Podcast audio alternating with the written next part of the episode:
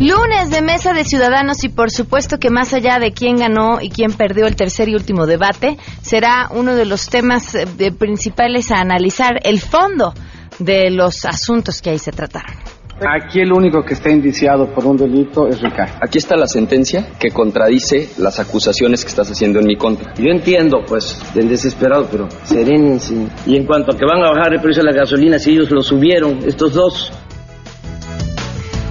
tenemos buenas noticias y mucho más. Quédense con nosotros. Así arrancamos a todo terreno. MBS Radio presenta a Pamela Cerdeira en A Todo Terreno, donde la noticia eres tú.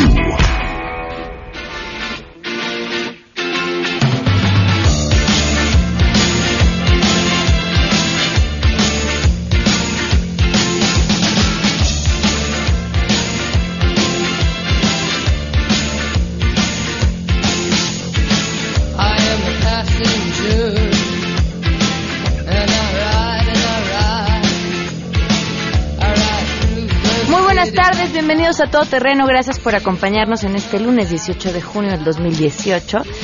Ya estamos a poquititos días de las elecciones. Entonces, ah, ya, que se acabe, por favor. Ya, que, que, le demos fin a este periodo electoral que parece que empezó desde hace una eternidad. La pregunta con la que arrancamos hoy es cómo celebraron el triunfo de la selección ante Alemania. A mí no me gusta el fútbol, la verdad entiendo muy poco y, eso me hace sentir una verdadera ignorante, sobre todo en estas épocas. Pero he de confesar que me emocionó muchísimo, muchísimo, muchísimo. Y, además me queda claro cómo en los peores momentos el fútbol nos regala eso, un ratito de alegría que, que también se siente y tan, también sabe. ¿Cómo lo Queremos conocer tu opinión a todo terreno. ¿Cómo celebraste el triunfo de la selección mexicana? Con muchísima emoción, con mucho asombro de lo inesperado y lo celebramos en la casa, todos muy contentos, comiendo con los papás, festejándolos y festejando el triunfo de México festejé con mi hija porque ella es la fanática al deporte, al triunfo de México y estuvo, lo vio como tres veces creo el partido y hasta lloró y el, la persona, el muchacho que metió el gol lo felicitó y está enamoradísima de él. Lo celebré gritando y me levanté y de un salto enorme.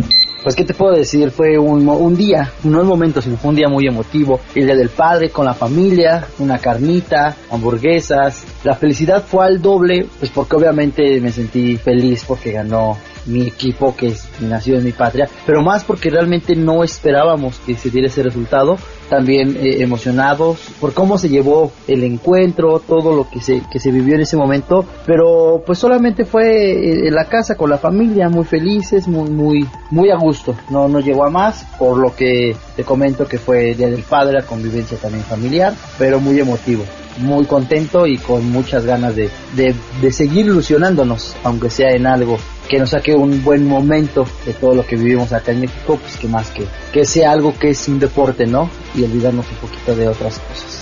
Es que estuvo muy chafa mi celebración, porque estaba recién despertada. Entonces en pijama en mi casa, grité gol y aplaudí, me emocioné un buen y ya.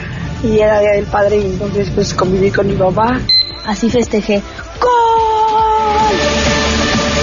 A todo terreno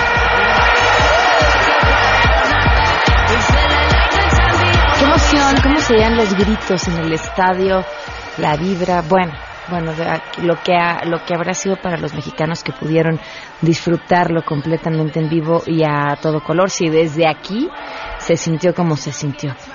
Cambiando de tema hoy, se cumplen nueve meses con 17 días del feminicidio de Victoria Pamela Salas Martínez.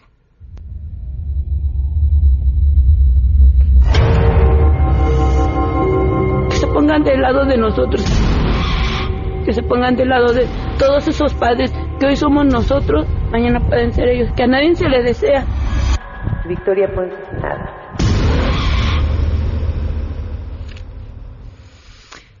Son las 12 con cinco minutos y quería aprovechar para comentar sobre un tema del que no hablamos en absoluto la semana pasada y en gran parte porque no tenía claro qué decir al respecto. Después de este video de Sage, que seguramente ustedes vieron o escucharon, demás, lo que a mí me ha tenido sacada de onda, molesta, pero además con un montón de preguntas en la cabeza, es la cantidad de ataques que recibió Paola Rojas. No lo entiendo, no lo explico, no cabe en mi cabeza el por qué, con uno, ¿eh? Con un imbécil basta. Que voltee y decida atacarle a ella por lo que sea. He tratado de encontrar la explicación en la cultura machista en la que vivimos, he tratado de encontrarle mil explicaciones, pero ninguna lo justifica y ninguna me hace comprenderlo. Leía este fin de semana una carta abierta a Paola que escribió eh, Fernanda Tapia, que hay una parte de, esta carta, la carta vale la pena que la lean completa. Les voy a compartir nada más las últimas oraciones. Eh, como sea, en este tipo de sociedad, el jodido se jode más. Incluso esta expresión es genital y machista. Yo hoy me hermano contigo y si no puedo bajarte del escenario digital de escarnio pidiendo que cese la mofa, me subo a él contigo. A mí la vergüenza pública y pública se me escaparon desde hace mucho. Te amo hermana y te admiro ahora todavía más, Fernanda Tapia, y firme en nombre de muchas mujeres más que pensamos y sentimos lo mismo. Creo que las palabras de Fernanda son exactamente lo que muchas sentimos y además encontró una manera de explicar estos ataques que no tienen razón ni sentido. Y así lo que publica hoy la misma Paola en, en el Universal, les comparto un fragmento. Han sido días de agresiones constantes en mi contra, desde las redes sociales, burlas, insultos y hasta amenazas. Ni con el sobresaliente triunfo de la selección nacional se detuvieron. Hicieron de las ofensas parte de la celebración. Han sido días también de acoso por parte de reporteros que persiguen una declaración que jamás daría ante sus cámaras. Para muchos lo fácil ha sido agredirme a mí simplemente porque soy mujer.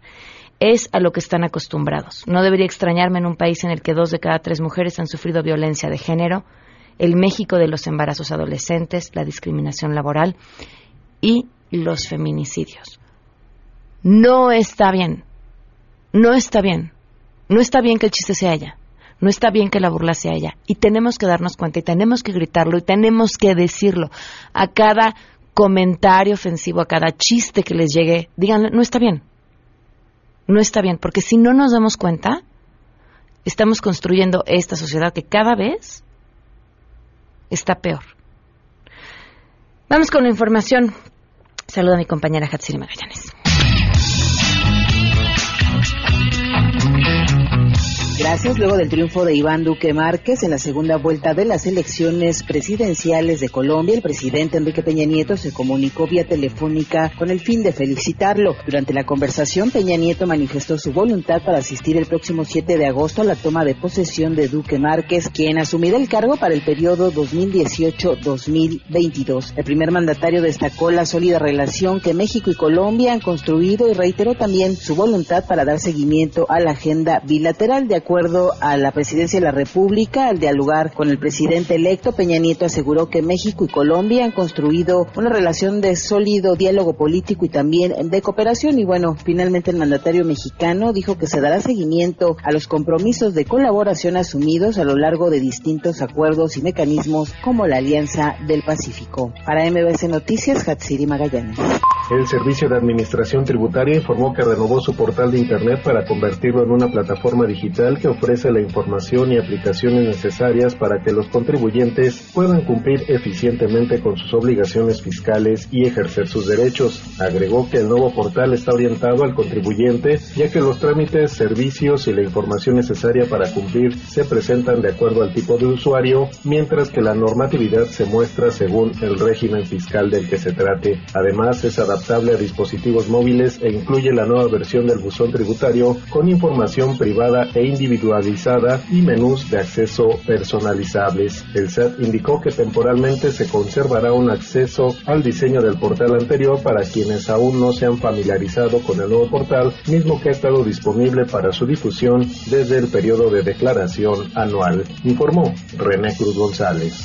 Buenas tardes. A pesar de que se pueden evitar la enfermedad hipertensiva, el infarto agudo al miocardio y otras cardiopatías ocasionaron en México alrededor de 132 mil muertes en 2016. Así lo afirmó el secretario de Salud José Narro Robles. El funcionario agregó que la detección oportuna y el cambio en el estilo de vida, evitando el consumo de tabaco y alcohol, así como la dieta no saludable y la falta de ejercicio son fundamentales para prevenir dichos padecimientos. Al inaugurar el primer curso Academic, hizo un llamado al gremio médico y la población en general para que hagan conciencia sobre las consecuencias de no prevenir estos problemas desde la niñez. En este tenor, el responsable de la política de salud resaltó que es necesario mejorar la detección oportuna desde el primer nivel de atención médica, por lo que reconoció la importancia de la realización de cursos de este tipo donde estudiantes, médicos generales, especialistas y profesores se actualizan en detección y tratamiento. Cardio Academic es una plataforma digital con tres años de existencia diseñada para médicos, estudiantes y profesores, así como para especialistas nacionales e internacionales, informó Adrián Jiménez.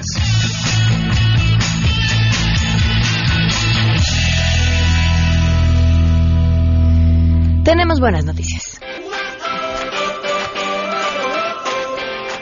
Rocío Méndez, portadora por excelencia de las buenas noticias. Te escuchamos, Rocío. Muy buenas tardes. Pamela, buenas tardes. Expertos de la UNAM trabajan en invernaderos automatizados para optimizar la agricultura de hortalizas mediante el control de variables físicas y nutricionales como temperatura, radiación, acidez, humedad relativa o fertirriego, además de utilizar biofertilizantes y biofungicidas desarrollados por la máxima casa de estudios. En estos invernaderos con automatización de nivel medio se ha logrado producción sustentable de entre 380 a 400 150 toneladas de hortalizas por hectárea al año, cuando en un año comercial típico la producción es de 225 a 350 toneladas. También, por ejemplo, aumentó la cantidad de jitomate de primera calidad, incrementando las utilidades del productor. Así lo explicó Enrique Galindo, investigador del Instituto de Biotecnología de la UNAM, quien detalla que también bajó el costo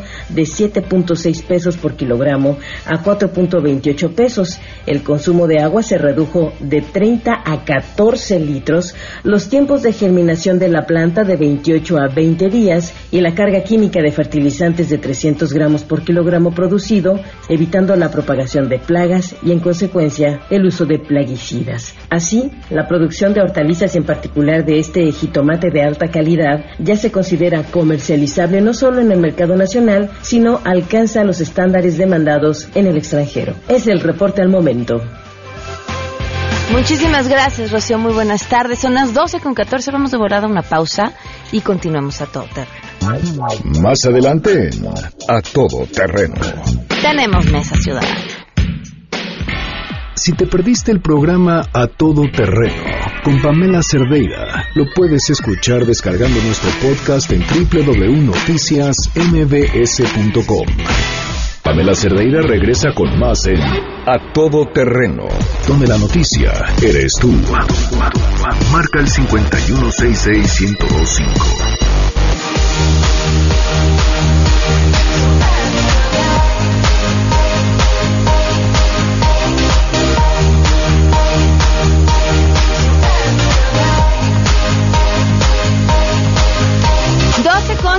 19 minutos, continuamos a todo terreno. Les agradezco enormemente a la doctora Liliana García y a Yaudel Ramírez que nos acompañan hoy, director de Medical Life y la coordinadora médica de Medical Life. Gracias por estar con nosotros. Hola, ¿qué tal? Muchas gracias por la invitación.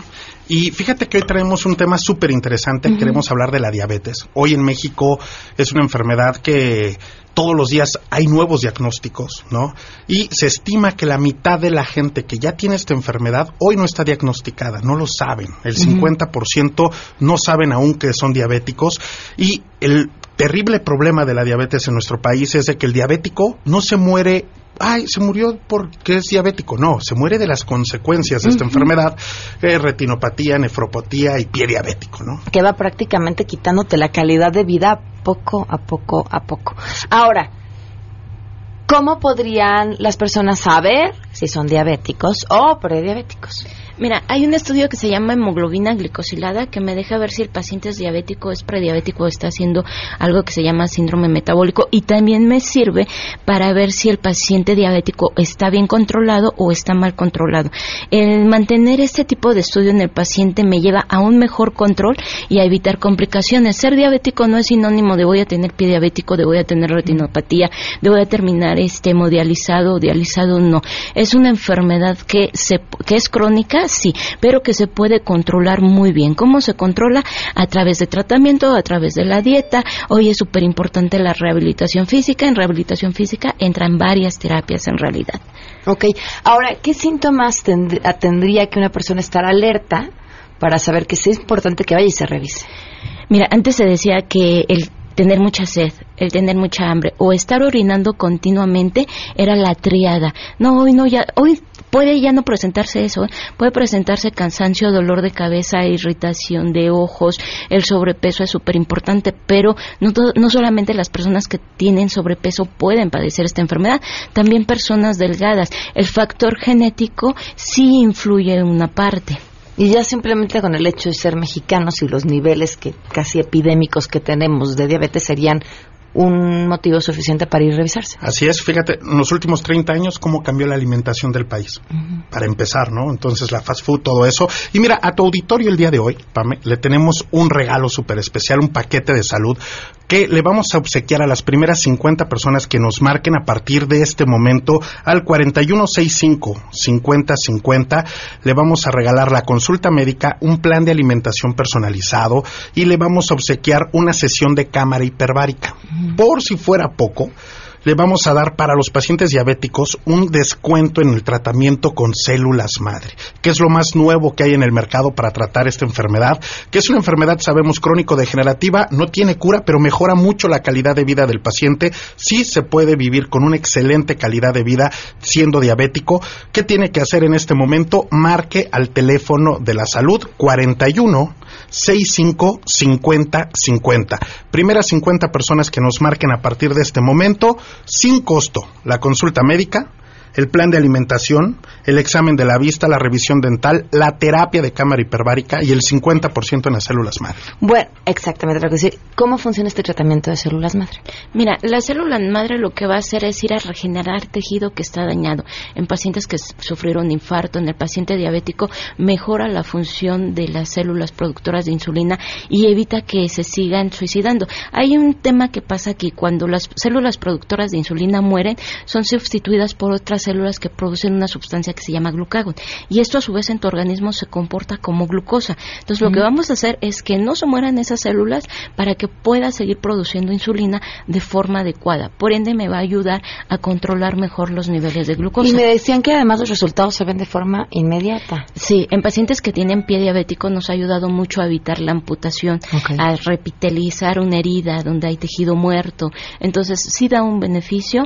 No vamos a quitar el problema, no vamos a quitar este, la enfermedad, lo que vamos a hacer es que las complicaciones no se vean de forma tan inmediata. Y si, haya, y si ya existe una complicación de retinopatía o de nefropatía, no lleguen a una, todavía a algo mayor. Ok, ¿nos recuerdas el número? Claro que sí, que nos marquen al 41655050. 41655050, márquenos y sin costo. Consulta médica, plan de alimentación, examen de la vista, revisión dental, la terapia de cámara hiperbárica y, por supuesto, el descuento en las células madre. Hombre, maravilloso. Muchísimas gracias. Gracias a ti. Vamos a una pausa Si tienes un caso para compartir, escribe a todoterreno.mbs.com.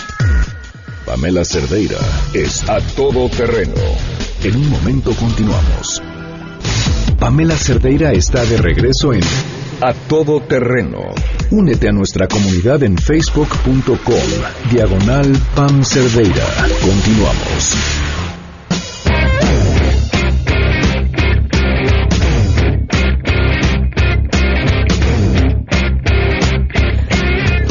Con 28, continuamos a todo terreno. Le agradezco mucho a Mariana Campos que esté con nosotros. Bienvenida. ¿Qué tal, Pamela? ¿Qué tal, compañeros? Juan Francisco Torres Landa, gracias por estar con nosotros. Muy buenas tardes, Pamela, gracias. Fernando Dora, que bienvenido, ¿cómo estás? Con el gusto de siempre estar aquí, May. Gracias por acompañarnos. Bueno, pues decíamos, nos toca hablar del tercer y último debate que sentimos que fue hace como mil años, aunque en realidad fue hace casi una semana, pero pues nos vino el, el triunfo de la selección y, y muchas otras cosas de las que también estaremos hablando después, no de la selección, obviamente. ¿Cómo lo vieron? Bueno, yo comienzo por decir que eh, sí me parece que el formato fue bueno. Me gusta, me gusta mucho más este formato. Sí creo que en este proceso electoral podemos decir que logramos eh, eh, contener bastante estos, eh, pues monólogos que veíamos anteriormente. Entonces me gusta la dinámica. Los candidatos siempre van a ser un poquito escurridizos, obviamente en, en, términos de los cómo, ¿no?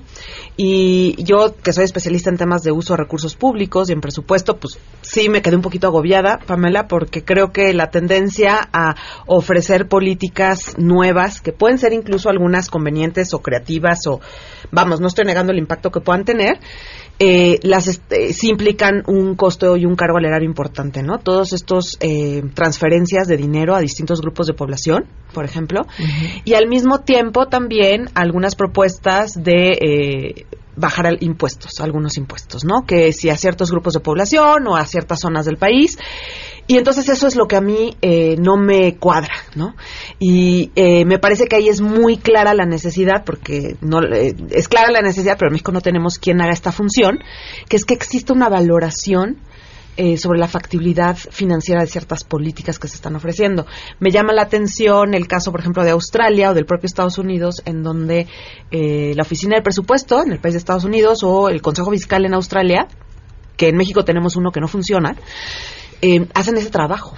Y entonces, de esa manera, los partidos saben que alguien va a hacer una valoración objetiva de lo que están ofreciendo. Entonces, hay como un cierto costo político de estar ofreciendo algo infactible. ¿no? Uh -huh. Entonces, me parece que deja muy claro que en México necesitamos esa función porque sí creo que entonces se vuelve un concurso de a ver quién dice este, quién regala más lana quién regala más lana que no tenemos no creo que los los eh, candidatos no están muy conscientes del espacio fiscal disponible y creo que esto también es parte de que se le da muchísima importancia a los debates y a todo el tema de los candidatos al poder ejecutivo y no al poder legislativo que en teoría es que quien tendría que hacer este rol de contrapeso y no sabemos qué pasa con las este, agendas legislativas, ¿no? Entonces, okay. Ahorita quisiera regresar contigo justo al tema de los programas sociales, pero a ti, ¿qué te pareció el debate?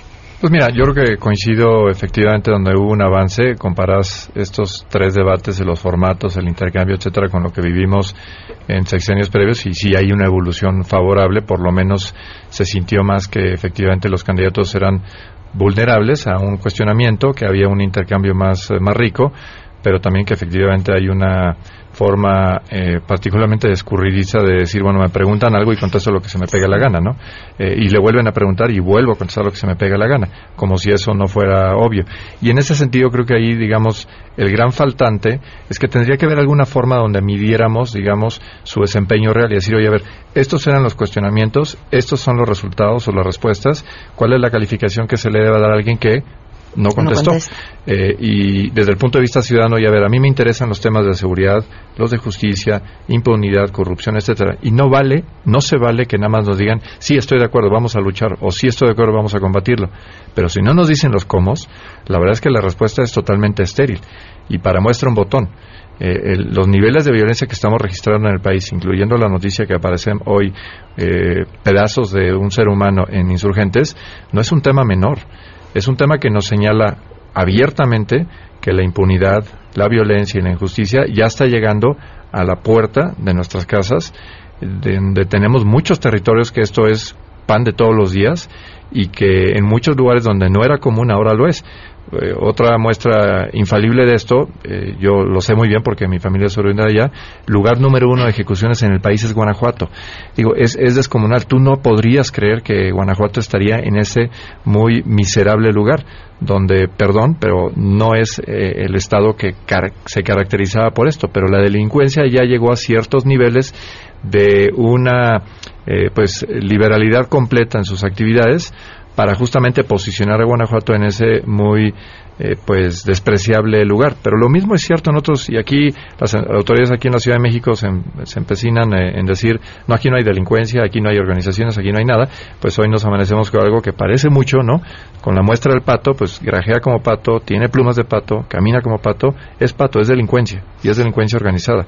Y si no abrimos la mente rápido y nos damos cuenta de que el problema está ahí, y los candidatos parecen no querer hacerlo porque a lo mejor ellos piensan que políticamente no es rentable, pues están equivocando porque la ciudadanía está demandando justamente que nos expliquen cómo van a hacer frente a esta serie de problemas. Hoy yo no he escuchado en ninguno de los tres debates ni en ninguna otra plataforma una propuesta seria de cómo lo van a atender. Y si no lo hacen, pues no entiendo cómo pretenden eh, recabar nuestra confianza. Para ti, Fernando. Pues coincido con lo que se ha dicho antes, que en el sentido de que el formato del debate permitió otras posibilidades, es decir, hemos, este, se trata de los debates que los políticos salgan de sus casillas literalmente y a la hora de decirse sus casillas muestren sus verdaderas capacidades de reacción. Y yo creo que no tanto por las preguntas del público, sino por el manejo de las cámaras en sí mismo, se pudo, pudo haber varios momentos en donde nos dimos cuenta de eso. El mejor para mí fue cuando López Obrador comenzó a hablar del seguro popular y mire, alzó la mano diciendo, ¿ven lo que les digo? Es una forma de dar un juego, de ver los lenguajes corporales de los candidatos y obviamente de cómo son capaces de responder ante un ataque. Eh, dos, no se debaten los, en los, no se debaten en este tipo de eventos cuestiones demasiado técnicas. Los seres humanos somos personas emotivas e intelectuales. Creo que todo va a ser como, se va a discutir como, no sé, en la Atenas de Pericles, es un desatino y realmente lo único que acabas haciendo es que ejerzamos nuestro poder al zapping tercer lugar, se convirtió contra el mejor comunicador político de México. Nos guste o no, López Obrador ya alcanzó tales niveles de posicionamiento y credibilidad ante su gente que puede decir lo que sea en este tipo de eventos y no va a pasar nada. Ahora bien, ¿Qué es lo que vimos? Vimos una limitación enorme en el discurso de, los, de todos los candidatos sobre temas importantes. Asumiendo que no va a haber una, gran discusión, sucede que el candidato con un discurso más liberal que es lo que debería ser una alternativa a López Obrador, fue el Bronco. Comenzó a hablar de acceso a mercados, comenzó a hablar de, libre empresa, comenzó a hablar de, de coparticipación entre sectores público y privado y sector y tercer sector.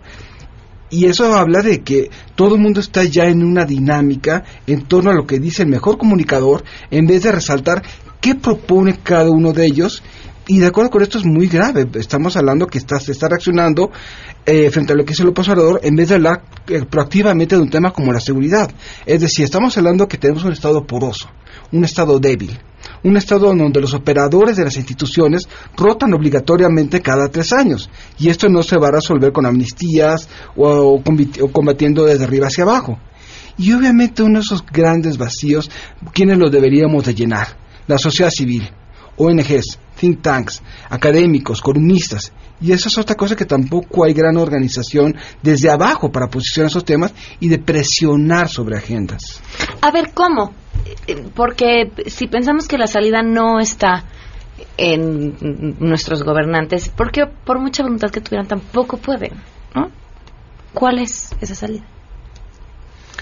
No, bueno, yo creo que la, la salida sí está eh, eh, una parte en ellos y otra parte en nosotros, me explico. O sea, no creo que sea uno solo el que tiene la salida. Sí creo que la co-creación y la participación ciudadana y esa interacción es la que puede traer el mejor resultado, ¿no?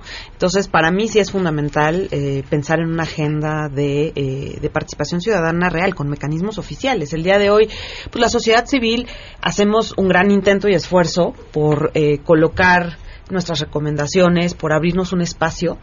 Pero bueno, cuando volteas a ver el primer mundo, pues ese espacio es oficial, ese espacio está en el diseño de las instituciones y entonces el presupuesto eh, que tienes para abrirte el espacio, pues lo puedes emplear en otro tipo de cosas, ¿no? Entonces, en ese sentido, sí creo que estamos todavía eh, un poquito en pañales y que tenemos como que como sociedad civil de eh, tener una agenda especial para crearnos esos espacios de co-creación y de participación oficiales, ¿no?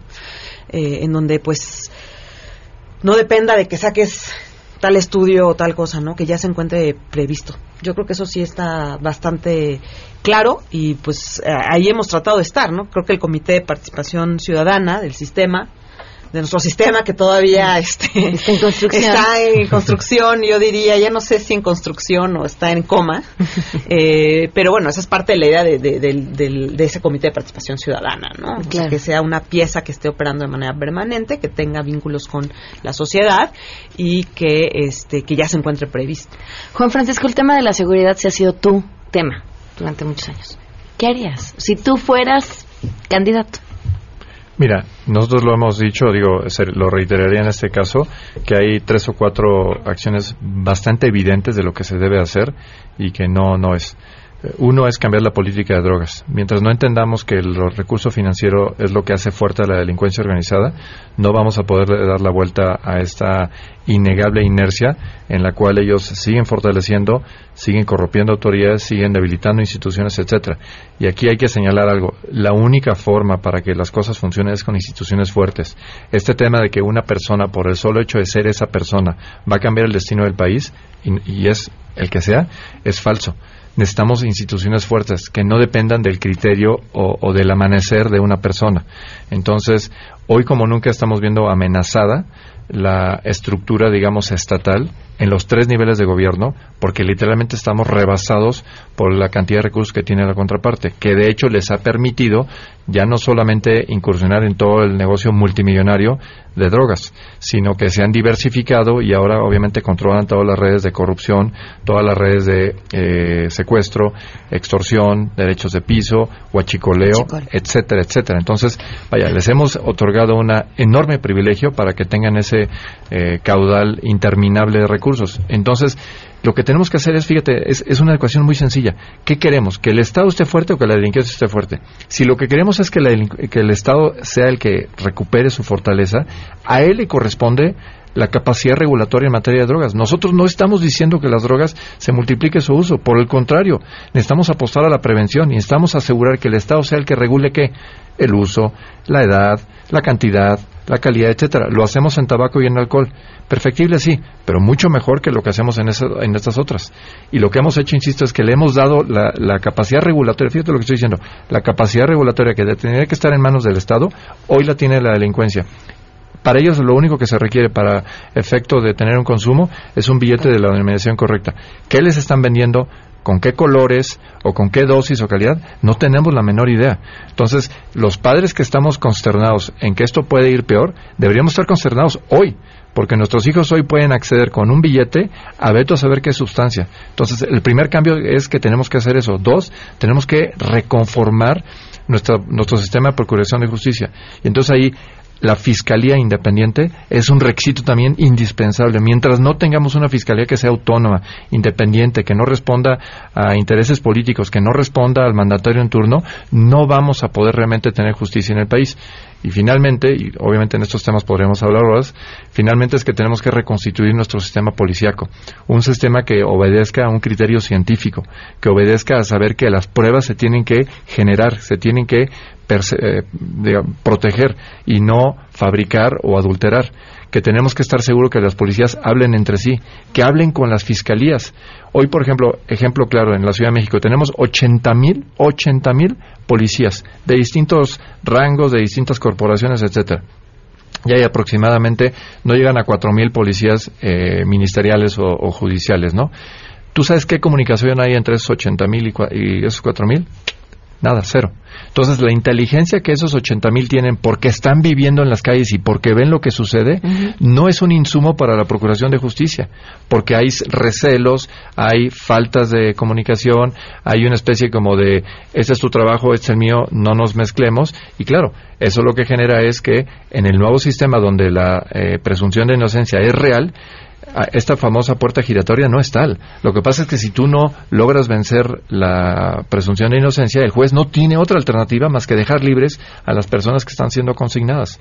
Entonces, para nosotros, esos son los tres rubros fundamentales y puede haber muchos más, pero necesitamos que haya una clase política que diga, vamos a fortalecer las instituciones y los procedimientos y hacer uno, dos y tres. Y claro, siempre con un hilo conductor que es protección de derechos humanos. La Constitución se reformó para que los derechos humanos sean el bastión fundamental en torno al cual el país funciona.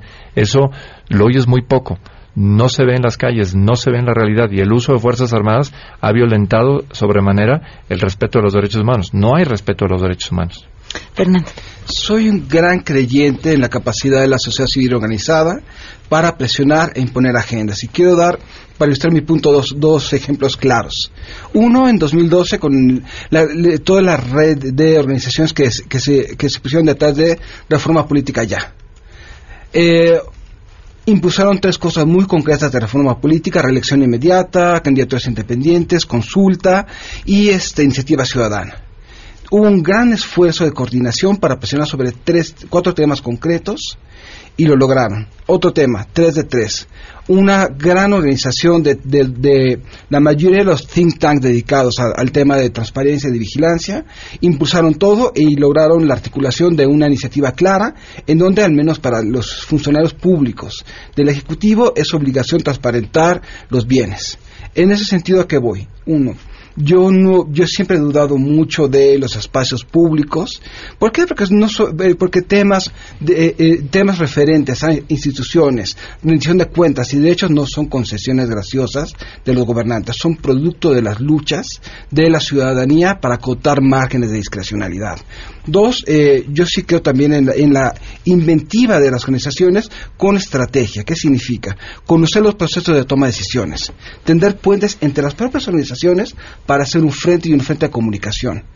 Y no solamente eso, sino además de todo tener agendas puntuales y concretables. No vamos a lograr las grandes transformaciones en un solo ejercicio, pero sí, claro, hay que concentrarse en dos o tres puntos de agenda concisos, concretos y, de ser posible, medidos en iniciativas para impulsarlos. Y yo creo que en estos momentos, gane quien gane en 2018, vamos a tener todos los partidos políticos en un estado de crisis tremendo.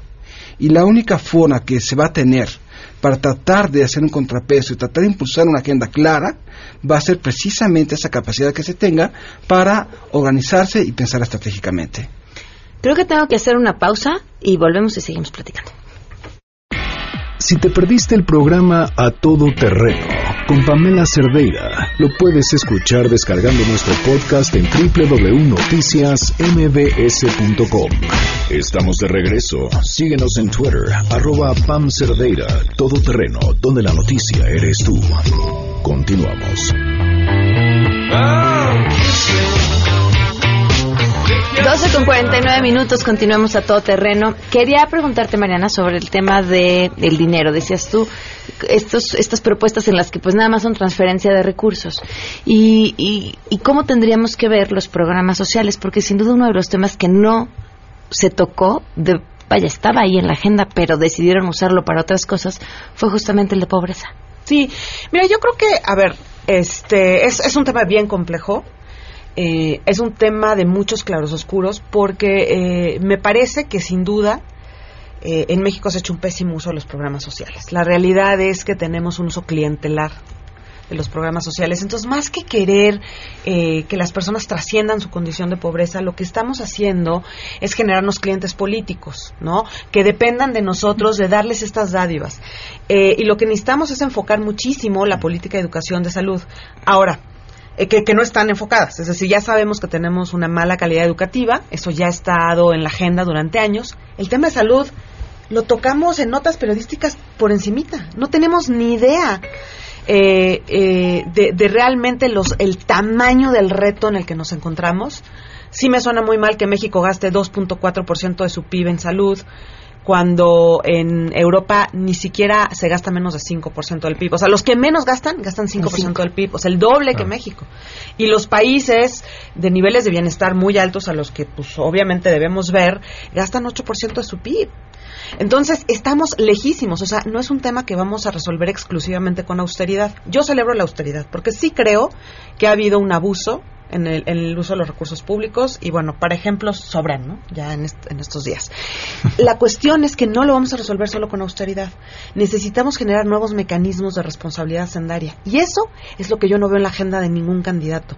Y creo que la razón de por qué no la veo, lo veo, es porque ¿qué candidato va a estar dispuesto a limitar su propio poder? ¿No? Y eso es, eso es lo que necesitamos los mexicanos. O sea, no necesitamos a alguien que venga y ocupe un cargo, necesitamos a alguien que sea un estadista y que tenga la visión de generar las instituciones, como decía Juan Francisco, alguien que no dependa del humor del presidente que te toque, sino que las instituciones de México se blinden ante el despilfarro. Pero bueno, entonces en el tema de salud veo difícil que sea, se resuelva con un tema de austeridad. O sea, es un hecho que gastamos muy por debajo de lo que deberíamos para salir, digamos, de la pobreza es una condición necesaria invertir en el capital humano. Y ahí está la salud y la educación. Las transferencias me parece que sí son importantes también, Pamela. Hay segmentos de población que sí requieren una transferencia y creo que la evidencia internacional también lo marca. O sea, los países europeos hacen muchísimas transferencias a su a, sus eh, ciudadanos, muchísimas. O sea, si uno analiza la capacidad distributiva del sistema fiscal mexicano, pues sí tiene pocas transferencias en efectivo y no estamos pudiendo lidiar con la desigualdad. Pero no es lo único que hay que hacer. Ahora, muchos de estos países durante mucho tiempo invirtieron tremendamente en infraestructura, nosotros seguimos con un rezago enorme en infraestructura, invirtieron en salud y en, educación lo debido, y las transferencias son una parte de la política social, pero no es el todo. Y me parece que en la manera en la que se ha planteado en México, este, no se están poniendo en la mesa los problemas para generar la infraestructura que necesitamos para ofrecer los servicios públicos y para que la economía sea más productiva. Entonces, ¿dónde están los problemas de la infraestructura? Hay muchísimos. No tenemos un programa de infraestructura a largo plazo, por ejemplo. Eso hace que sea de corte político que cada presidente nos diga qué proyectos tenemos que hacer. No creo que sea necesario. Con la información de CONAPO, de INEGI, podemos saber muchísimo de dónde se requieren proyectos de infraestructura. Podemos tener una agenda de largo plazo que no se controle políticamente, ¿verdad?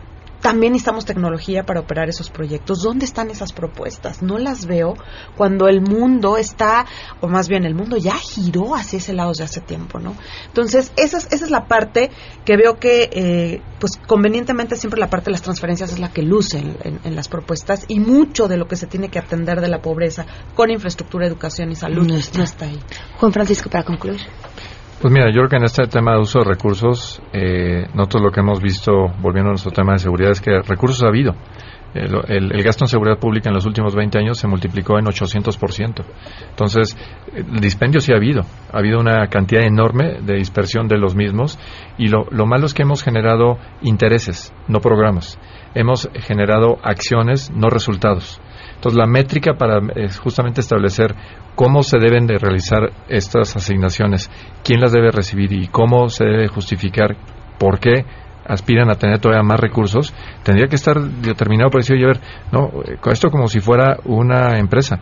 Me pides eh, más recursos, me tienes que justificar los resultados. Yo no te puedo seguir aportando recursos para que sigas generando pérdidas.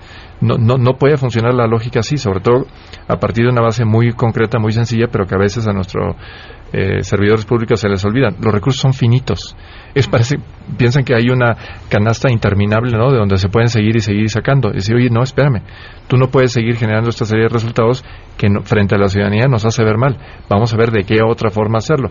Y creo que ya lo dije antes, pero lo vuelvo a reiterar ahorita si ellos tienen, digamos, la intención de realizar las cosas, ¿cómo te explicas que el año pasado en materia de prevención a la subsecretaría del ramo en gobernación le hayan asignado cero pesos, ni un centavo le asignaron a la prevención? Entonces, ¿con qué cara nos vienen a decir que ellos sí efectivamente están de acuerdo en que la prevención es una arista importante de lograr mejores condiciones?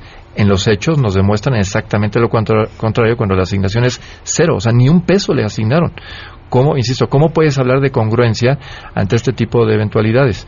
Y, volveríamos a decir, no puedes tú justipreciar o analizar, decir, oye, cuando yo te pido resultados, tú lo que me dices es, yo compré patrullas, yo eh, construí edificios, yo eh, adquirí vehículos o adquirí equipos. De, los gobernadores, por ejemplo, son fabulosos. Ellos dicen, ya hice 12 cuatros, ya hice tal. Oye, no, me digas, por favor, que, que eh, hiciste una eh, sala maravillosa donde hay 800 pantallas que no sirven de nada porque en la, en la vida diaria no han resultado en justamente ninguna labor de prevención o de mejor coordinación. Entonces, para nosotros esto es fundamental. Si no hay una métrica de resultados, que no nos sigan hablando de recursos. Y preferimos, la verdad, entonces sí que se abrochen el, cinturón para lograr otros eh, destinos, ¿no? Perfecto. Fernando. Eh, hay- en el debate hubo un momento que me pareció muy emblemático sobre cómo piensan los políticos las soluciones. Cuando Anaya comenzó a hablar de el smartphone y comenzó a hablar de las tablets y tratar de regularlo todo a través de la tecnología. Y esa es una falacia que le hemos visto continuamente, es decir, vamos a importar un modelo económico para tratar, para ver qué se va, este, que- cómo va a funcionar mágicamente. Y el gran problema es que muchas veces consideramos soluciones de problemas económicos o sociales sin antes, este, sin contemplar los fenómenos políticos y los problemas políticos. Es decir, necesitamos hablar de reglas del juego claras, necesitamos hablar primero de eso y hablar de un plan. Es como jugar, digamos, palillos chinos. Tú sabes muy bien que el palillo que más vale es el negro. Pero para tomar el negro necesitas mover tres azules, dos amarillos y cuatro rojos. Yo creo que es, es comenzar a pensar en los palillos chinos. No vamos a tener todo lo que querramos y hay que resolver cierto tipo de problemas de la base para ir construyendo hacia donde queremos hacer. Y, si, y para mí esto es pensamiento estratégico, es decir, hay que, hay, que, hay que pensar, hay que tener una visión clara, una hoja de ruta. No vamos a tener una policía buena en tres años, sino en diez, que es más o menos lo que le tomó Giuliani depurada, de- depurada a la policía de Nueva York.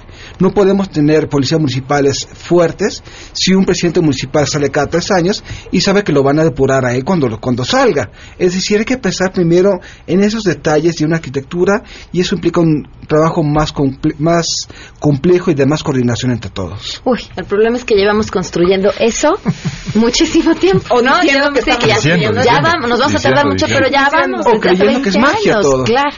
Muchas gracias a los tres por habernos acompañado. ti, Este primero de julio la mejor defensa es, sin duda, la información. Cuestiona, infórmate, compara quienes aspiran a ocupar un cargo de gobierno en la Ciudad de México. Consulta su trayectoria en www.ism.mx. Nos vamos. Cause you're a sky, cause you're a sky full of stars. MBS Radio presentó a Pamela Cerdeira en A Todo Terreno. Te esperamos en la siguiente emisión, A Todo Terreno, donde la noticia eres tú. MBS Radio, en entretenimiento, estamos contigo.